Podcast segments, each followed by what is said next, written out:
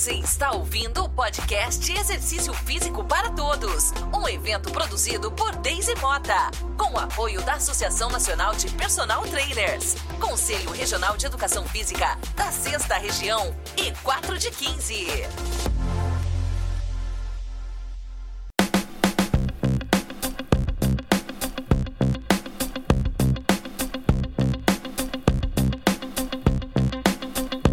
Então vamos lá, pessoal. Eu sou Bia Bicari, sou profissional de educação física. Eu sou loura, eu tenho olhos azuis, eu tô com rabo de cavalo, cabelos presos. Eu tô usando uma blusa verde e ah, no meu fundo eu tenho uma parede branca toda escrita, toda desenhada, toda escrita. E vamos dar continuidade, né? Hoje nós vamos agora abrindo esse segundo módulo. Nós estamos aqui, vou convidar Maria Rita. Maria Rita é enfermeira. Tô doida para ela contar que, de que mais. Eu tô doida com esse assunto que você está trazendo para a gente, Maria Rita. Muito prazer te conhecer. Então, a Maria Rita vai trazer um assunto importante, pessoal, que tem, assim, mitos e verdades, né? Eu tô doida para ela começar logo. Sobre aleitamento materno. Então, exercício físico afeta o leite materno, porque eu já ouvi, Maria Rita, curiosamente, muitas mães falando: ah, Parei ter leite que eu voltei a fazer exercício, voltei a treinar, meu leite secou. Então, em relação ao leite, ao, ao aleitamento, né, eu acho que temos aí mitos e verdades. Muito obrigada pela presença, é um prazer te conhecer. Prazer, todos nós aqui te recebemos para aumentar o nosso conhecimento nessa área, que com certeza você é uma expert. Bom dia a todos, Bia, muito obrigada pela recepção. É, eu estou muito grata de de estar aqui presente nesse evento. É, sempre que a gente pode falar sobre aleitamento materno e desmistificar muitas coisas, como você disse, né? É uma área que existe muitos mitos, muita desinformação, muito de serviço que dificulta muito o processo, né? Meu nome é Maria Rita, eu sou enfermeira obstetra, já estou na área da enfermagem há quase 20 anos. Tenho 14 anos de atuação em área hospitalar, principalmente maternidade, berçário de alto risco e posto de coleta de leite humano. Atualmente eu trabalho num centro de atenção primária de uma operadora de saúde e eu faço parte também de uma equipe de atendimento à gestação, parto humanizado e puerpério, e também aleitamento materno. É, eu sou loura, tenho olhos verdes, uso óculos, é, tô com uma blusa florida em tons de azul, meio amarelo, meio prateado. E ao fundo eu tenho o meu armário da cozinha. Bom, é, em relação ao aleitamento materno, a gente tem muito, muita desinformação, né? É, assim como a, a, a, o palestrante anterior, né, e o Pedro, que é o moderador, estava falando, é, não existe nenhum, nenhum trabalho, nenhuma evidência científica fortemente desenhada, fortemente acaba pirocuna, que confirme que o abortamento tem relação com a atividade física. Né? E como a gente ouve quando as mulheres têm sangramento ou ameaças de abortamento por questões hormonais, por questões de trombofilia, por questões primárias que não tem relação nenhuma com exercício, elas são desencorajadas por profissionais mais antigos, menos atualizados, a descontinuar o exercício, né? Sendo que nem é o centro comum, é o empirismo que, que fala isso, né? Não há, na verdade, nenhuma evidência que corrobore nesse sentido. E no aleitamento materno não é diferente. Eu também, antes né, de me atualizar nessa área, escutava muito isso. Que mulheres amamentando não podiam praticar atividade física, né? Porque a intensidade do gasto calórico, do gasto energético impactava na produção do leite. Mas fato é que, né, é, estudos recentes, nem tão recentes, sim, eles mostram justamente o contrário, que não impacta na produção de leite, né? É, a atividade física leve e moderada não impacta na produção de leite e também não impacta na composição do leite. A atividade física intensa, ela não é recomendada para o puerpério por conta da sobrecarga articular e cardiovascular que a mulher ainda tem de exercícios da gestação. Então, na gestação, a gente tem toda uma modificação. Eu falo muito assim, que a gestante, ela não é doente, né? Mas acontecem tantas modificações no organismo materno que modificam os parâmetros especificamente, principalmente da parte metabólica, cardiovascular e osteomuscular e articular, né? Ou seja, que de tudo. Então, a mulher ainda tem no puerpério, principalmente o puerpério imediato, né? Que vai até o décimo puerpério, o puerpério é, moderado, ali intermediário, que vai até o vigésimo. Embora o puerpério mudou muito também, a gente não fica mais preso ao cronológico, né? Então, é, atividade física intensa, ela não é recomendada pelo risco de sobrecarga articular, por conta ainda de estar sob ação da relaxina, que, que deixa muito maleável as articulações, né? Mas a atividade física leve e moderada é, não impacta. Inclusive, não impacta na composição do leite, que é uma coisa muito importante, que é o conceito mais errôneo que a gente tem, que é o do bendito do leite fraco. Quem trabalha com aleitamento, a nossa luta é diária para desmistificar esse absurdo. Porque eu falo para as mães, você pode não estar te nutrindo adequadamente, você pode não estar tá comendo adequadamente, você pode não estar tá suplementado adequadamente. Mas quem vai sofrer com isso é você. Você vai se porque seu corpo entende que precisa preservar a sua cria. Então ele vai pegar todas as suas reservas de tudo que você tem. Vai pegar sua ferritina, vai pegar seu aporte proteico, vai pegar gordura, vai pegar tudo que você tem para jogar no seu leite para alimentar sua cria. Então, essa modificação, ela acontece e é impactante para a mãe, não para a qualidade do leite do bebê, né? É, então, gente, é importante que a gente tenha essa informação, né? De que não impacta na. Principalmente que a maior preocupação em relação à composição do leite é uma diminuição dos fatores imunes que existem. Porque as fórmulas melhoraram muito hoje em dia, com toda certeza. Mas nenhuma fórmula tem anticorpos. Nenhuma fórmula tem os componentes imunes né, os imunomoduladores que existem no leite materno.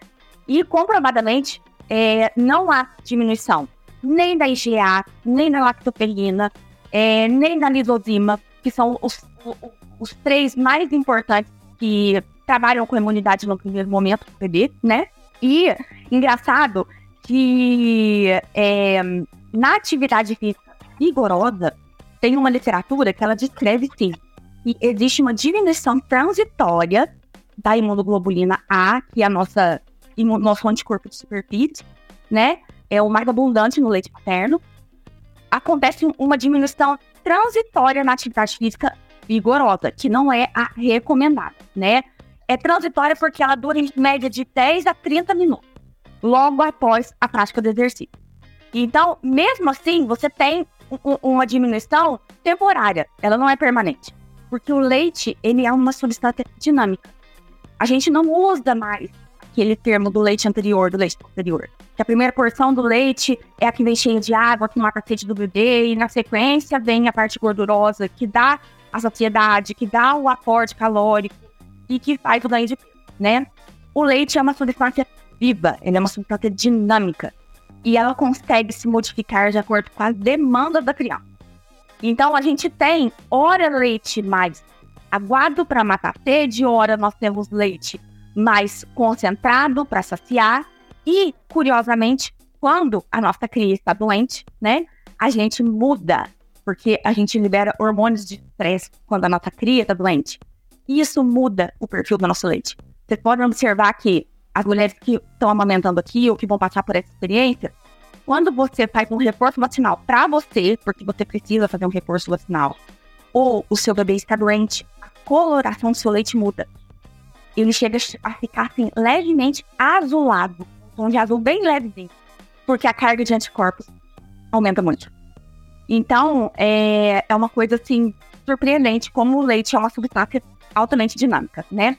Os, os eletrólitos também não acontece nenhuma mudança mediada pela prática de atividade física, tá? A gente continua com os mesmos, que são os mais importantes, que é o cálcio para a formação óssea, a mineralização do centro de educação da criança.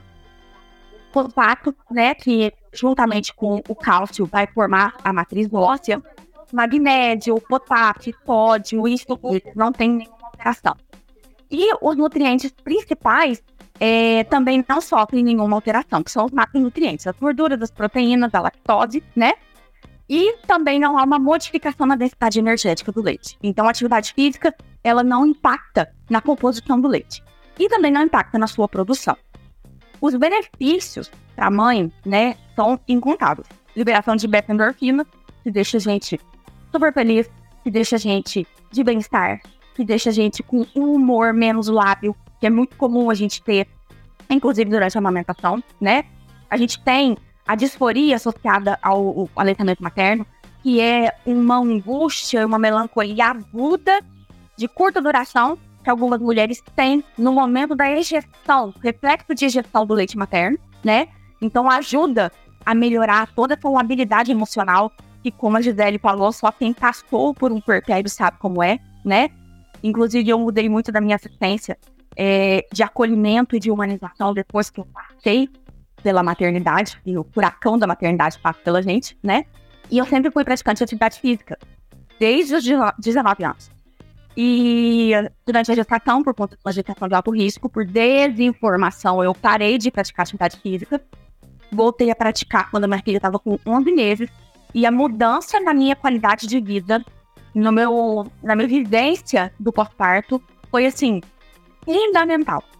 Como que a minha qualidade de vida melhorou quando eu retornei para atividade física. E por conta de, de, eu não ser sedentária, né? A memória muscular, graças a Deus, é uma coisa que existe. Eu consegui voltar ao meu condicionamento melhor e mais. É, então, diminui os níveis de estresse, ajuda no controle de peso, diminui a ocorrência de depressão pós-parto ou na depressão pós-parto já instalada.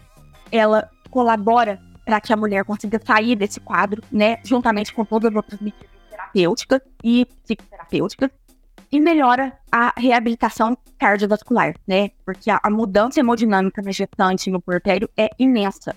O risco de tromboembolismo associado ao pós-parto imediato é muito grande, principalmente nos primeiros 10 dias. Então, retornar à atividade física o mais breve possível, com liberação médica, é excelente. Antes, liberava-se as mulheres pós-cesárea, com três meses de pós-parto. Hoje em dia, com 45 dias, elas já estão voltando para atividade física. Parto normal, mais rápido ainda, né? Então, a atividade física só colabora para todo o nosso reajuste, toda a nossa readaptação ao nosso ciclo pré-gestacional, né? As, as impactações para o bebê, então, são fantásticas, gente. Eu não sabia, né? Eu fui aprender, eu descobri lendo sobre quando eu fui convidada para participar desse evento. É, os efeitos para o bebê é, assim, uma coisa que eu falei, gente, como a natureza é, é maravilhosa, né? Tem um estudo que ele foi realizado que ele percebeu uma modificação específica, pontual, na composição, num, numa coisa específica, né? É, no micronutriente presente no leite materno, cujo aumento é mediado pela atividade física.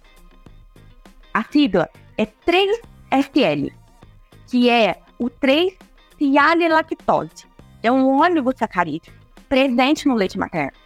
Porém, ele consegue ser aumentada a sua concentração mediada pela atividade física materna. E esse oligosacarídeo, ele ajuda em toda a modulação da atividade metabólica do bebê e na performance cardíaca da criança. Então, é, isso foi, claro, porque de um estudo in, vitro, né? Ele foi feito usando uma prole de camundongos, não foi experimentado em humanos, porém, já houve uma modificação é, favorável, né, na indução do leite, porque a, a, a, a nossa é, fisiologia é muito parecida tanto com a dos porcinos quanto de camundongos para alguns aspectos que são testados antes de serem testados em humanos, né? E é esse oligosacarídeo que teve uma elevação mediada pela atividade física, ele tem um impacto muito benéfico na saúde metabólica do bebê e na adaptação cardíaca. Lembrando que existe é, uma parte assim muito marcante da adaptação cardiovascular do bebê, ela é feita no, no primeiro mês de vida, porque a circulação fetal ela é uma, né? Ela tem estrutura é, específica da circulação dentro do útero, dentro da barriga, né? E ela muda completamente assim que o bebê nasce. Então, nós temos comunicação entre a, a, os dois lados do coração, né? Porque a circulação é desviada do, do pulmão, porque quem faz as trocas gasosas majoritariamente é a placenta. A gente tem um mínimo de fluxo pelo pulmão para poder irrigar o órgão e ele crescer e se desenvolver, produzir surfactante, né? Enfim, ficar preparado para assumir a respiração quando o bebê nasce. E você tem um, desvio do fluxo do fígado também, justamente porque faz toda essa modificação nutricional na placenta. E alguns bebês, no momento do nascimento, o que, que acontece? Na hora que ele nasce e o cordão é clampeado, porque até o clampeamento do cordão a gente clampeia o mais tardio possível hoje em dia, porque otimiza em até 30% da, do, do aporte volêmico, prevenindo anemia na primeira infância, é, favorecendo a, a, adaptação nesse, nesse primeiro momento, né? É, otimiza a oxihemoglobina, você otimiza a saturação periférica e central de oxigênio. Então, o ideal é a gente esperar o cordão parar de pulsar põe ele no colo da mãe, deixa ele ter contato com o peito, depois vai clampear o cordão. Nada de pressa, né? Então, isso é muito importante. E, justamente nesse primeiro momento, de, pela diferença das pressões de oxigênio, gás carbônico, esses, essas estruturas que são forames começam a se fechar, né? Para que o bebê assuma sua inspiração e faça toda uma dinâmica cardiopulmonar diferenciada. Então, você favorece, justamente com o aleitamento materno, com atividade física induzindo ao aumento desse óleo sacarídeo, para que essa performance cardíaca ela se ajuste. Porque é possível que ainda fique alguma estrutura é, parcialmente é, e isso faça a, a, a, ocorrência de sopros, mas são sopros benignos, né? A gente ainda tem uma persistência do canal arterial em algumas crianças por um tempo maior, então, com o aumento desse óleo sacarídeo, com a atividade física materna, né, mais um benefício da atividade física durante o aleitamento materno, a gente consegue auxiliar nessa adaptação cardiopulmonar e cardiovascular tão importante do bebê. Então, é, para que eu não me estenda mais, porque eu falo muito, eu como estourar o tempo, né? É, a atividade física ela precisa ser vista e revista de uma outra forma. É claro que a mulher não pode estar sozinha desacompanhada. Ela está num processo de regressão do seu corpo inteiro.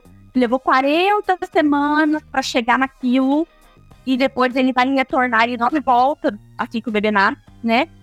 É necessário um acompanhamento individualizado, é necessário um acompanhamento assertivo para que a gente também previna lesões lesões secundárias, para que a mulher possa ter o máximo de benefícios, assim como a mulher, tanto a mulher e o bebê, né?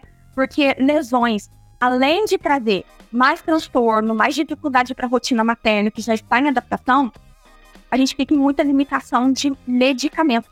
E nem sempre a analgesia é, com, conseguida, mediada pela fisioterapia, é o suficiente. Às vezes você precisa de um componente medicamentoso. E a gente fica extremamente restrito durante a amamentação, porque algumas coisas são secretadas do leite materno. Então você tem que pesar ali, né? Eu trato a mãe, melhoro a condição dela, mas como que eu faço o aleitamento? Então, que sejamos o mais assertivo possível, que a gente saiba acessar essa mulher, como a Gisele disse, né? Entender e dentro, a gente se moldar dentro da rotina dela sabendo que o aleitamento ele pode ser sim impactado, a produção pode diminuir por uma única razão: a desidratação associada ao exercício. Mas essa desidratação ela não está associada só ao exercício, ela pode estar associada a qualquer outra condição. Então, isso é muito importante. Vai se exercitar? Tem que, tem que ingerir adequadamente. O nosso corpo ele é tão sábio que ele mesmo já desperta o nosso centro da sede durante a amamentação quem já amamentou sabe que nos, nos, nas primeiras semanas a gente vira um, um camelo de tanto que a gente quer beber água, né? E é, sempre reforçar que a desidratação, sim, impacta na produção de leite.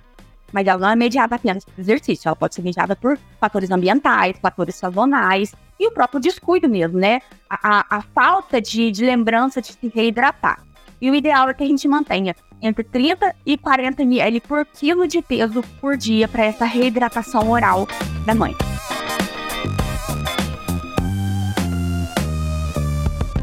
Mas agora, pessoal, saindo do aleitamento, nós vamos para uma condição de é, fortalecimento do assoalho pélvico. Então, gostaria de chamar uma fisioterapeuta expert no assunto, Cristina Fonseca. Cris, você está aqui com a gente. Ô, Cris, bem-vinda, muito obrigada Oi, pelo convite, por estar tá aqui dividindo com a gente esse momento tão importante para nós aqui. É um tema fundamental e na, na área da educação física também. Né? Educação física, as áreas da saúde, elas têm que se conversar. Né? Então, nós temos aqui enfermagem, fisioterapia, educação física. Então, são áreas fundamentais para que a gente tenha é, o sucesso né, da prescrição de exercício ou de treinamento dos nossos alunos, da, daquelas pessoas que estão no nosso entorno. Então, bem-vinda, muito obrigada, Estou muito feliz de estar aqui. Vou passar a palavra para você, Cris. Obrigada. Hum, muito obrigada, eu que agradeço o convite. Para mim é uma honra aqui estar com tantos colegas aqui, né? Nesse evento aqui multidisciplinar, interdisciplinar, né, gente? Isso aqui realmente é o futuro para a gente né, fazer um trabalho, realmente cuidar dos nossos clientes de forma integral, né, gente? Ele precisa ser interdisciplinar. Eu sou uma mulher alta, branca, tenho cabelos curtos na altura do ombro, cabelos castanhos com luzes, tenho olhos castanhos, uso óculos e estou usando uma blusa azul. Então eu vou falar um pouquinho aqui sobre os, o assoalho pélvico né? Porque muita gente, isso é uma dúvida, assim, de muita população, de muita gente, né? Quando a gente tem uma disfunção do assoalho pélvico, né? Principalmente incontinência urinária, que é uma questão, assim, tão prevalente que a gente tem, né? A gente vem incontinência urinária, né? É o que mais as pessoas conhecem, né? E hoje eu vou falar um pouquinho, então, muita gente acha assim, ah, eu tô com continência urinária, então é só fazer exercício de segurar xixi? Né? Então, aperta, segura, xixi, é isso, né, gente? Então, eu tô hoje, eu vim aqui para falar sobre esse assunto, um assunto que a gente podia ficar aqui um mês conversando, então eu vou colocar os principais pontos aqui, tá, gente? A gente tem que tomar cuidado, gente. O treinamento dos músculos do assoalho pélvico, né, dentro da literatura científica, realmente ele, a gente chama de TEMAC, né, que é o treinamento de força e resistência, ele tem um nível moderado a alto de evidência científica. Então, ele é a recomendação de primeira linha para tratamento de incontinência urinária, de todas as incontinências urinárias, seja de esforço, seja de urgência. É o tratamento de primeira linha, é o treinamento dos músculos da pélvico. Mas ele precisa ser feito com um profissional né, especializado, e agora vocês vão entender por quê, tá? Então, é um risco para as pessoas, né? Fazer exercício por conta própria, né? Ah, estou com de xixi, então vou fazer aqui, ó, vou contrair meu assoalho pélvico, né? Então, eu vou explicar um pouquinho, gente, que isso pode ser um risco. Por quê? Para gente, é, a gente iniciar um treinamento, né, o treinamento dos músculos do assoalho pélvico, a gente precisa ter todas as funções do assoalho pélvico funcionais e normais, tá? Por quê? Né, a, a gente tem várias disfunções do assoalho pélvico que pode ocorrer. A gente tem incontinência urinária, a gente tem incontinência fecal, a gente tem as disfunções sexuais, né? Pode ter sintoma dor na relação sexual, a gente tem dor pélvica crônica, Muitas vezes as mulheres elas não apresentam uma disfunção só, muitas vezes ela, tá, ela tem várias disfunções associadas, tá? Então, por que, que a gente não pode, então, de cara começar um treinamento de força e resistência desse assoalho pélvico? Imagina, muitas vezes a gestante ela tem uma perda urinária, ela tem uma fraqueza assim dessa musculatura, pode ter perda de força, pode ter perda de resistência, mas muitas vezes esse, esse assoalho pélvico ele pode ter um aumento de tônus também.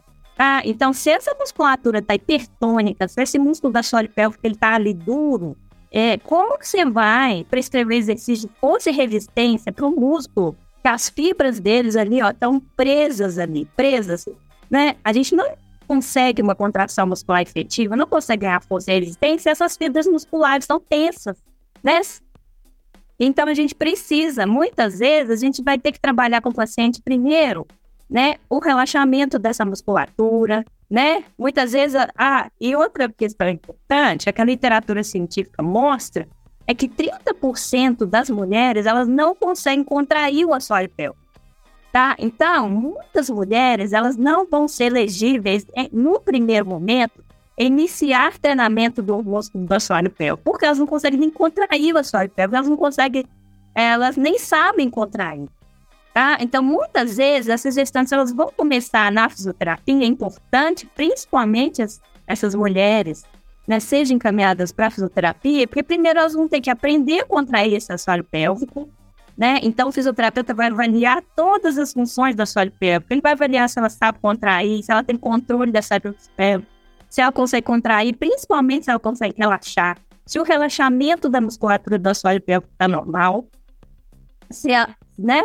Além disso, ela tem controle, se ela tem um bom controle, o que quer dizer? Se ela consegue acionar o assoalho pélvico junto com os sinergistas, né? Junto com o abdominal, junto com o glúteo, de forma, os abdutores, de forma adequada, porque às vezes a mulher vai contrair a gente pede para contrair o assoalho pélvico, ela ativa só abdômen, ela ativa só glúteo, ela ativa só adutor. Então, esse músculo do assoalho pélvico, ele não está tendo uma sinergia boa com outros músculos, né? Ela não está tendo controle dessa musculatura.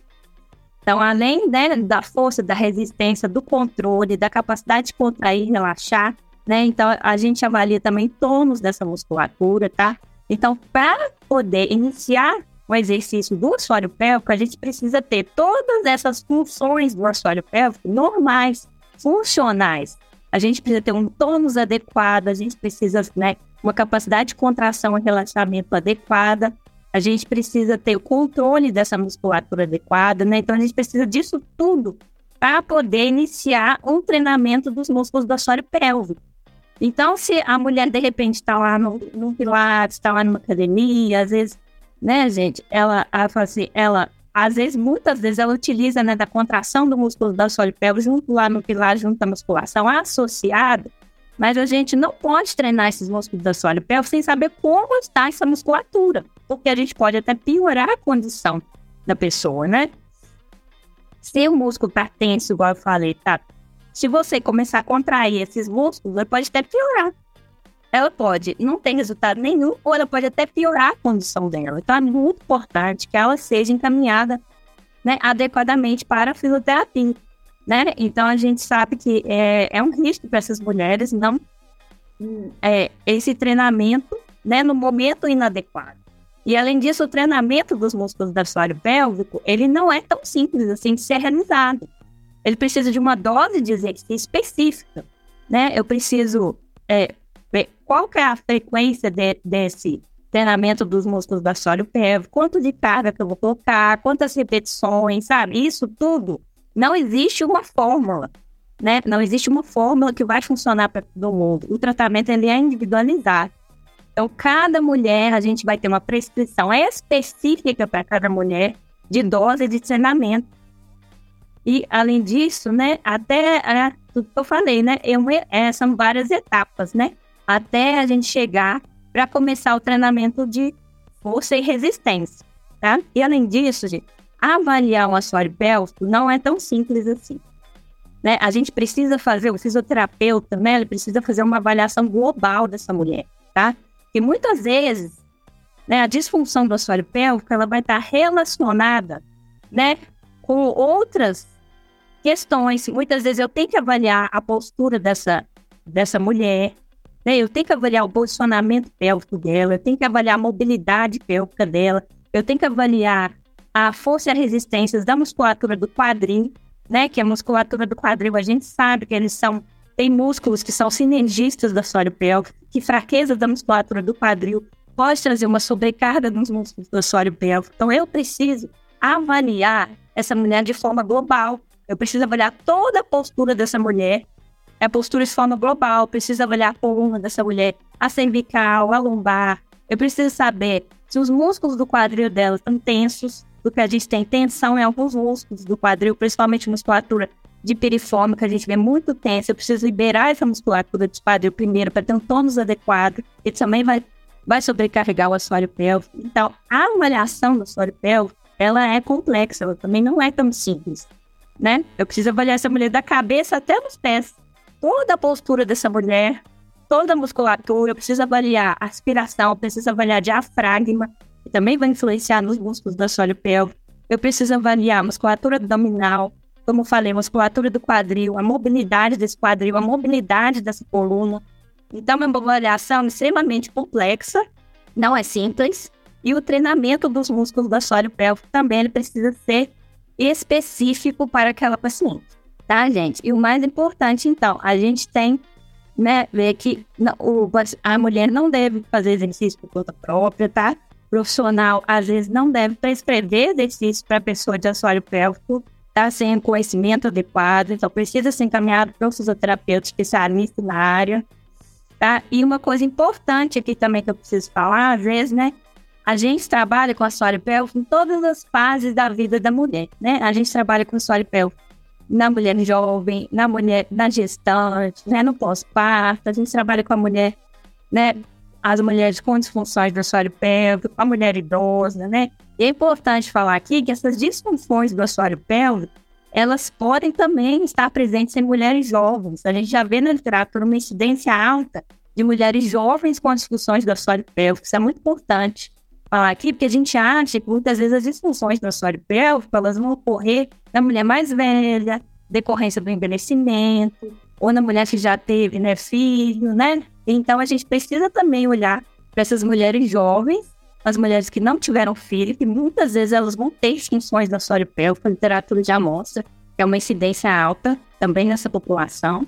E a gente falar que essas disfunções do assoalho pélvico, por exemplo, incontinência urinária, ela não é natural da idade, gente. Ela não é normal da idade. É claro que o envelhecimento é um fator de risco para a gente ter né, disfunção do assoalho pélvico, mas ela não é normal, né? Ela não é assim. Muita gente acha, ah, a pessoa, né, é uma pessoa idosa, é normal ela perder urina, né? Isso é normal, é do envelhecimento. Não é bem assim, tá, gente? Perder urina não é normal, disfunção do assoalho pélvico não é normal. A gente precisa encaminhar essas mulheres para tratamento adequado. Né? Até a mulher idosa, sim, ela te, existe o tratamento adequado, existe o cuidado específico para ela. Então é muito importante a gente olhar para essas mulheres, né? E todos os profissionais de saúde, é importante a gente perguntar sobre questões do assoalho pélvico, né? Às vezes, né, já foi muito bem falado aqui, né, da importância do exercício físico para a gestante, né? Isso aí é de grande importância, a gente tem que realmente tirar esse mito que gestante não pode fazer exercício, né? Não pode fazer atividade física. E é muito importante que muitas vezes a gestante, ela, ela começa o treinamento, né? Se preparar para o parto, fazer o treinamento, vai treinamento numa academia, um treinamento no estúdio de pilates, muitas vezes ela começa a perder urina. Tá? Então é muito importante que essa gestante ela seja encaminhada para o fisioterapeuta. Porque a gestação em si, ela já é um fator de risco para a disfunção do assoalho pélvico. A gente tem várias alterações importantes, né? Que a gente ocorre na gestação. A gente tem uma alteração biomecânica importante durante a gestação. A gente tem crescimento do útero, né? Então, o aumento no útero com o crescimento do bebê. Então, a gente aumenta o peso sobre esse assoalho pélvico, né? A, a, a gente também tem vários hormônios circulantes aí durante a gravidez, né? Que vão causar uma, uma frouxidão ligamentar, né? Então, várias alterações biomecânicas que vão ocorrendo biomecânicas e hormonais que vão correndo durante a gestação, que já são que já predispõem da gente ter uma disfunção do assoalho pélvico. Então, a gestante ela pode começar a perder urina durante a gestação. É importante que ela seja encaminhada adequadamente. Além disso, a gente tem também na literatura falando que exercícios de alto impacto eles também são fatores de risco para o assoalho pélvico, né? Então, a gente tem que avaliar também a questão da demanda, né? Sobre esse assoalho pélvico. A capacidade e a demanda. Se a gestante está tá, tá começando, começou a perder urina, quer dizer que é, esse assoalho pélvico está excedendo a capacidade dele, né? Então a gente precisa tratar esse assoalho pélvico, né? Não é falar com a gestante, olha, você vai ter que parar a sua atividade física porque você está perdendo urina. Não, não é por mim. Né? O profissional de educação física conversar com o fisioterapeuta em conjunto, a gente fazer um plano conjunto para essa paciente, né? Para que ela continue, né? fazendo a atividade física que ela gosta, né? Se preparando ali parto. Então, assim, ela não precisa parar a atividade física dela. Muitas vezes a gente vai é, ter que fazer algumas modificações, né? E além disso, a gente cuidar desse assoalho pélvico, então. Tratar essas disfunções desse assoalho pélvico. Eu fiquei aqui pensando, né? Eu fiz o link ali da Maria Rita com aleitamento e agora assoalho pélvico. Fiquei pensando assim, é, o sedentarismo, a gente fala assim que obesidade e sedentarismo vem é, cada vez mais é, prevalente, né? A gente vê uma prevalência maior na nossa sociedade, né? Até em função de tanta tecnologia, as pessoas estão fazendo cada vez mais, menos movimento, e isso também é um fator que compromete o fortalecimento do assoalho pélvico, né? As pessoas não sobem mais escada, elas vão de elevador, elas não caminham, elas vão, né? Elas têm facilidade de mobilidade. É, com certeza, é um assunto assim que não é muito falado, né, ainda, né? A gente tem a questão das mulheres que não é muito falado, né? A fisioterapia na saúde da mulher é uma área que ela foi reconhecida pelo Conselho Federal em 2009, então é ainda é uma área recente, né, que poucas pessoas conhecem, né? A incontinência urinária, ela é assim, até mais conhecida, né? Mas é uma área pouco conhecida ainda. E uma coisa que eu queria deixar, eu não sei se eu fui clara aqui na minha apresentação, gente, que assim, o exercício do assoalho pélvico, tá? É preconizado na isso aí já na literatura científica é muito claro, ninguém tem dúvida que é isso. O que fortalece o assoalho pélvico é o treinamento muscular específico do músculo do assoalho pélvico. Ô, Cristina, tem assim exercícios específicos ah, que as mulheres podem fazer? Que assim, ela não precisa ir na academia para fazer exercício para o assoalho pélvico, precisa? Na verdade, academia, pilates, isso não fortalece o assoalho pélvico, tá, gente? Isso não fortalece o assoalho pélvico. Exercícios específicos para o assoalho pélvico vai fortalecer o assoalho pélvico. Musculação não fortalece o assoalho pélvico. Pilates não, não fortalece o assoalho pélvico, tá? E é importante que eu falei, ninguém vai pedir para a mulher contrair assoalho pélvico no, no Pilates, na academia, justamente por esses riscos aqui que eu falei, porque ninguém sabe como está essa função do assoalho pélvico da mulher. A gente não sabe nem se essa mulher consegue contrair esse assoalho pélvico. Vai ter uma avaliação global, porque tem muitos outros fatores que vão influenciar nesse músculo do assoalho pélvico, e tem a avaliação específica do assoalho pélvico, que foi que eu falei. Nós vamos avaliar especificamente todas as funções desse assoalho pélvico, que é, que é a capacidade de contrair, de relaxar, o controle sobre essa musculatura, o tônus dessa musculatura, a força e resistência desses músculos especificamente. Então, a gente tem a avaliação específica do pélvico, além dessa avaliação global que eu falei. E a partir dessa avaliação global específica, a gente vai estar tá prescrevendo os exercícios específicos com a dose adequada para cada mulher. Ô, Cris, tem umas, uma, alguns estudos, algumas pesquisas que têm assim, uma prevalência específica da idade que começa a fisiologicamente acontecer alguma. É, alguma. Começa a surgir com mais frequência essa, essa característica da incontinência urinária, desse enfraquecimento né, da musculatura do assoalho pélvico? Então, a gente sabe que essa, essa, ela é mais prevalente no envelhecimento mesmo da mulher mais idosa, porque a gente tem a questão da, da menopausa, é um marco importante que a gente tem a questão da menopausa, né? Que a gente tem diminuição dos hormônios, né? Femininos. Então, essa diminuição de, do, do estrógeno, ele vai, ele vai também causar um impacto sobre o assoalho pélvico importante. Isso é um assunto assim, né? A gente pode até conversar em outro momento. É um bando da manga também, né? Então, a menopausa é, é um marco importante, que a gente tem um impacto importante sobre o assoalho pélvico, né? E as próprias questões do envelhecimento também que a gente tem, né? Porque a né, a perda de força muscular, a perda de massa muscular, uma série de questões aí de envelhecimento que a gente tem que também são fatores de risco para o assoalho pélvico. Porque muita, por isso que muitas vezes a gente dá uma prevalência maior, né, de mulheres idosas com, com disfunção do assoalho pélvico. A gente tem mais fatores de risco envolvidos. Mas então pode ter mulher mais velha que tem já um enfraquecimento, ela consegue uma condição de melhoria significativa? Sim, a gente com o treinamento dos músculos da soalho pélvica, a gente já tem vários artigos mostrando sim que E a gente consegue, sim, bons resultados, sim. Né? Porque muitas vezes a gente acha, ah, não, mulher idosa, né, gente? Ah, não, vai ter que usar fralda mesmo pro resto da vida, né? Isso aí é do envelhecimento, isso aí não tem solução, e, e não é bem assim. A literatura né, científica tem mostrado pra gente que não é assim. Não é bem assim, tá, gente? Então, é perder não é normal. É que eu vou fazer, porque tá no modismo mesmo sobre essa questão da ginástica hipopressiva, musculatura do abdômen. Né? professor aqui, o Yuri Motoyama, está perguntando e eu vou te perguntar, Cris. Né, aquela moda do exercício de abdômen hipopressivo, né? Isso funciona para disfunção do assoalho pélvico? Olha, essa questão do abdominal, essa questão do hipopressivo, né, gente? Até tem ido alguns congressos, algumas reuniões científicas, tá? Não existe evidência científica, tá? Comprove essa técnica. Então a gente tem que tomar muito cuidado com essa questão desse opressivo, tá, gente? Porque ele está sendo muito divulgado, a mídia assim está muito forte em cima desse opressivo, assim está virando uma moda e não tem nenhuma evidência científica, tá? Não tem que isso é, realmente é, pode ser utilizado. E a gente tem que ter muito cuidado, gente, quando a gente atende as mulheres, né? Porque a gente tem que oferecer para essas mulheres os melhores tratamentos, os melhores tratamentos baseados na evidência científica.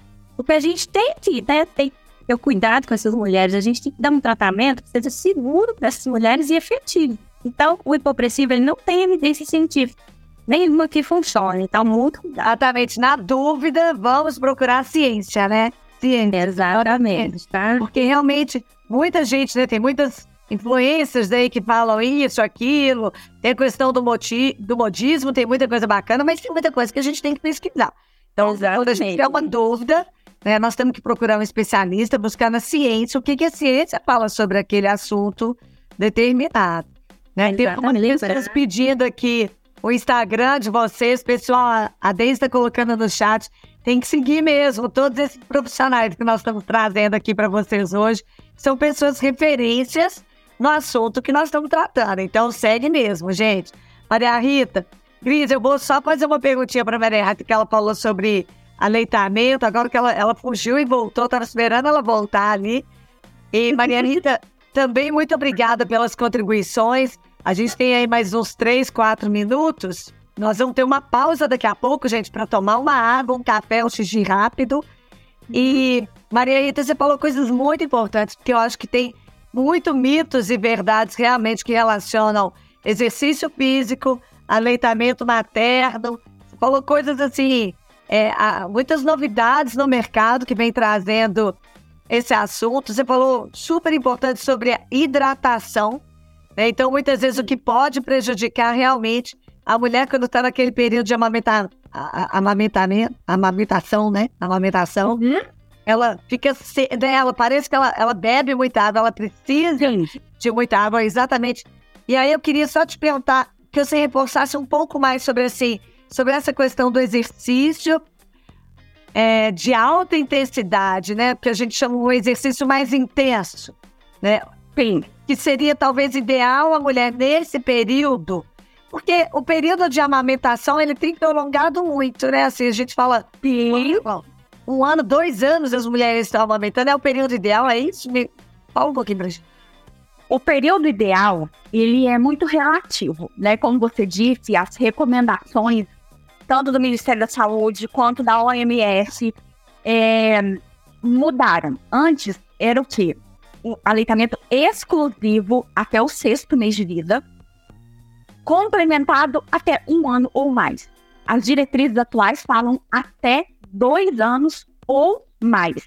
Não há um limite, né? Então, assim, se a mulher e a criança quiserem seguir em aleitamento infinito, fica à vontade, entendeu? Porque, assim, o nosso corpo, ele precisa de 70 dias de um ritmo de sucção para ele ditar, né? Para a gente ter uma memória neurohormonal de quanto vai ser a nossa produção até o dia Então, se a, a sucção for eficaz, porque a descida do leite, né, assim, a gente produz, a gente começa a produzir o colosso com 16 semanas de gestação. Ele já começa a ser produzido e já fica ali na mama quando o bebê nasce, né, a gente, todos os hormônios envolvidos no trabalho de parto, que a mulher tiver que passar por uma cesariana, que ela não experimente o trabalho de parto. Esse gatilho hormonal ele é dado pela saída da placenta. Então, a descida do leite, que a gente chama de apojadura, que acontece em média até 72 horas depois do parto ou da saída da placenta, até nesse ponto é uma mediação inteiramente hormonal. Queda de estrogênio, queda de progesterona, gatilho para prolactina, ocitocina, ejeção do leite. Descida, ok. Dali para frente, esse estímulo ele é totalmente biomecânico. Ele é mediado pela sucção do bebê. Então, quanto mais o bebê suga, mais a mama produz, quanto mais ela esvazia, mais ela repõe. Então, é assim que o, o negócio funciona, né? E a gente tem uma sociedade muito despreparada né? Eu falo que é todo um, um, um conjunto que atua oportunamente para que a coisa aconteça, né? E então, você tem, a gente tem uma sociedade capitalista, a gente tem uma sociedade é, que visa produção, que visa correria, que entende a licença maternidade como férias, como um período de descanso, né? E não um período de adaptação, não um período de acomodação. E a gente tem uma desinformação que colabora para quê? Colabora para a indústria da fórmula, né? Porque gera dinheiro para a indústria farmacêutica e alimentícia. Então, você acaba que tem uma desinformação muito grande, principalmente relacionada ao exercício. Para nós que trabalhamos com gestante e aleitamento, é, é uma luta muito grande. É, a equipe que eu trabalho hoje é uma equipe com cinco médicas e três enfermeiras obstetras é, muito atualizadas e todas as nossas pacientes praticam atividade física. Inclusive, alguns partos que nós tivemos, a resposta do, do tempo de trabalho de parto é, melhorou demais nas mulheres que praticavam atividade física regular, né? As que mantiveram essa prática de atividade física. E, infelizmente, as mulheres que é, elas eram sedentárias, elas vão ter, igual a gente fala, se você não praticava uma atividade física de alto impacto, por exemplo, spinning, né? Se você não fazia spinning antes da gestação, você não tem uma, um condicionamento, por que você vai começar a fazer na gestação, né? Então, faça uma atividade física leve, né? Depois, passado tudo, você vai buscar uma performance para você de alto impacto. Mas a gestante, mesmo as que já faziam, né, uma atividade física mais intensa, no transcorrer da gestação, a gente precisa modificar, e nisso o profissional está ali, ou o profissional de educação física, é realmente importante, visando juntamente é, essas questões, né, que a, a Cris falou, de você entender que existe toda uma modificação biodinâmica existe toda uma modificação articular na mulher, né? E que ela precisa ser poupada. Não por conta da gestação, não por conta do risco gestacional, né? Mas por conta das modificações que acontecem, para que parto possa acontecer, né? Então, a, gente tem uma modificação pélvica, assim, estrondosa, que a, a, a junção sacroiliaca, por exemplo, ela quase é imóvel na gente fora da gestação, e na gestação você tem uma modificação, um, um, um, movimento, né, de antiversão e retroversão que muda completamente a confirmação da pelve. E isso aí mostra no resquício no portuário, né? Então, a mulher que já toma atividade física, ela precisa ter cuidado, né? Para que ela não tenha outras condições que possam impactar no aleitamento materno, mas não diretamente no aleitamento. Mas indiretamente. Porque dor, lesão, desconforto, né? E a gente precisa ter essa atenção muito grande quando a mulher ela volta tão árvida para atividade física por uma questão estética. Porque a nossa autoestima está extremamente abalada no puerpério, é, no aleitamento, o nosso corpo muda completamente a conformação. Então, às vezes, ela vai desesperada querendo, né, é, resultados estéticos e acaba piorando ainda mais a situação.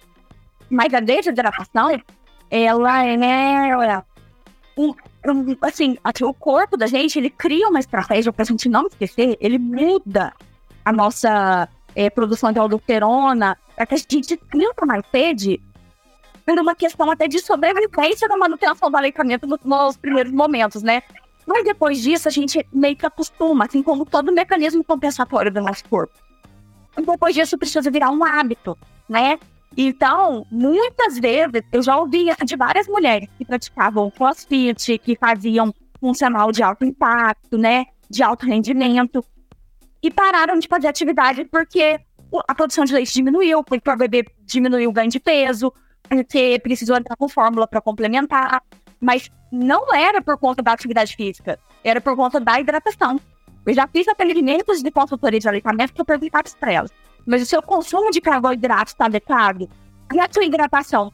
Ah, tá tentando, mas quanto tá tomando? Ah, não sei. Não, não sei não. Tem que ser de 20 a, de 30 a 40 ml por dia. E anda com a canapa do lado. Porque às vezes a gente acaba vilanizando irresponsável, que na verdade não é o responsável direto, né, daquela situação. Perfeito. O que a gente precisa é exatamente isso, disseminar conhecimento, né? É exatamente isso que nós estamos falando.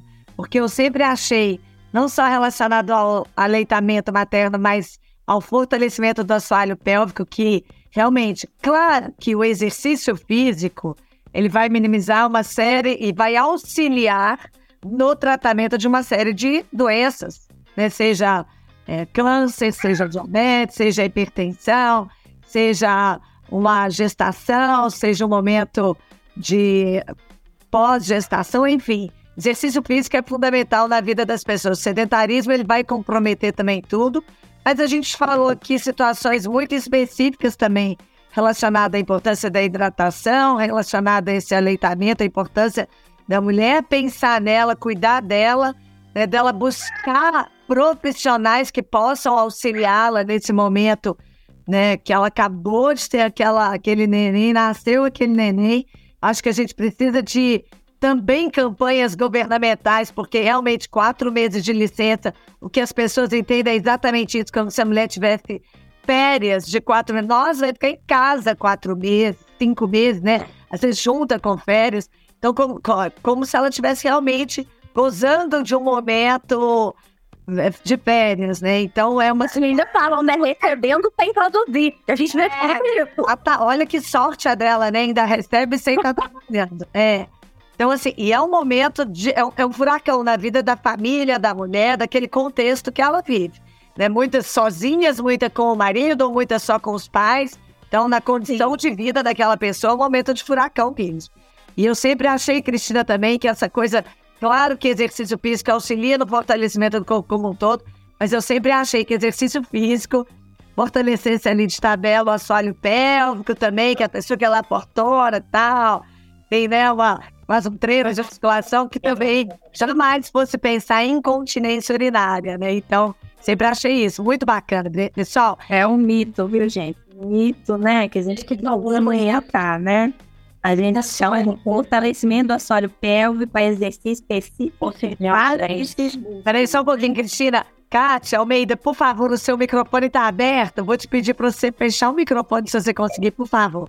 Obrigada.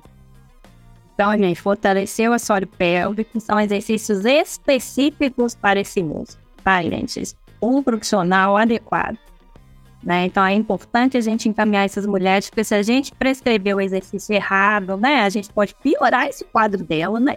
Então, além de não ter efeito nenhum, a gente ainda pode piorar o quadro dessa mulher. Eu queria fazer uma pergunta para a Cris, se for possível. Ela, ela, pode responder depois, não tem problema não, tá? Eu queria saber se ela tem experiência com o uso de Epinol. Esse Epinol também, né, gente, é, é muito controverso essa questão, né? Tá em discussão, né? Então, muita gente acha que esse Epinol ele é para treinar o período expulsivo do parto. Né? A fisioterapia utiliza, sim, o Epinol com objetivos específicos dentro do tratamento, tá? Mas ele não é, assim, para a gente treinar o período. Ele não é utilizado como treinar, para treinar o período expulsivo do parto. Esse é o principal questão, assim, que a gente tem que pensar, né? Ele tem que ser utilizado, né, com fisioterapeutas que têm treinamento adequado, com objetivo adequado, tá, gente? Então ele, né, tem que tomar cuidado com essas técnicas também que ficam aí na moda, né? Mas hipnose pode falar em outro momento também, tem, tem bastante questões. Perfeito, meninas. Muito obrigada, Maria Rita. Obrigada pelas contribuições. Cristina, muito obrigada.